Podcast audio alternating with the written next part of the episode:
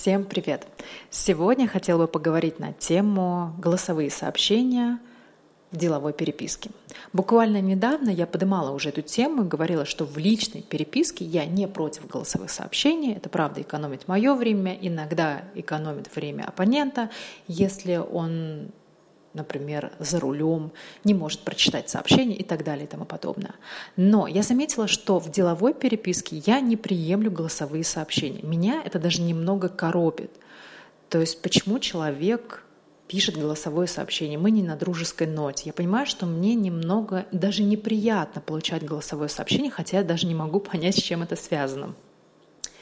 Буквально недавно мне должны были прислать информацию по услуге и присылают мне голосовое сообщение, я была уверена, что мне пишет, судя по голосу, ну, женщина лет 60 или 50, да, достаточно такой грубый а, женский голос. И на мое удивление, я потом, когда пролистывала чат э, в WhatsApp, я увидела фотографию какой-то миловидной девушки, нажимаю на фотографию и понимаю, что речь идет о той самой, о той самой переписке, которая у меня была недавно, и я подумала как раз вот на эту миловидную девушку по ее голосу, что она достаточно пожилая, ну ладно, не пожилая, но женщина в возрасте.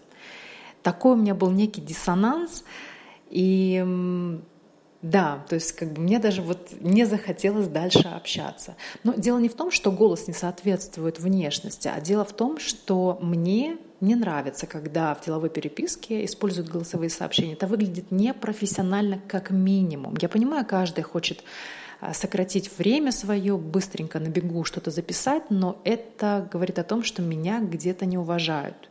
То есть мне лень на вас тратить такое количество времени, писать вам, потому что за что я, эм, за что я люблю печатные сообщения, что там будет краткая информация, не будет никакого навязывания, а по, головым, по голосовым сообщениям идет некое навязывание услуги –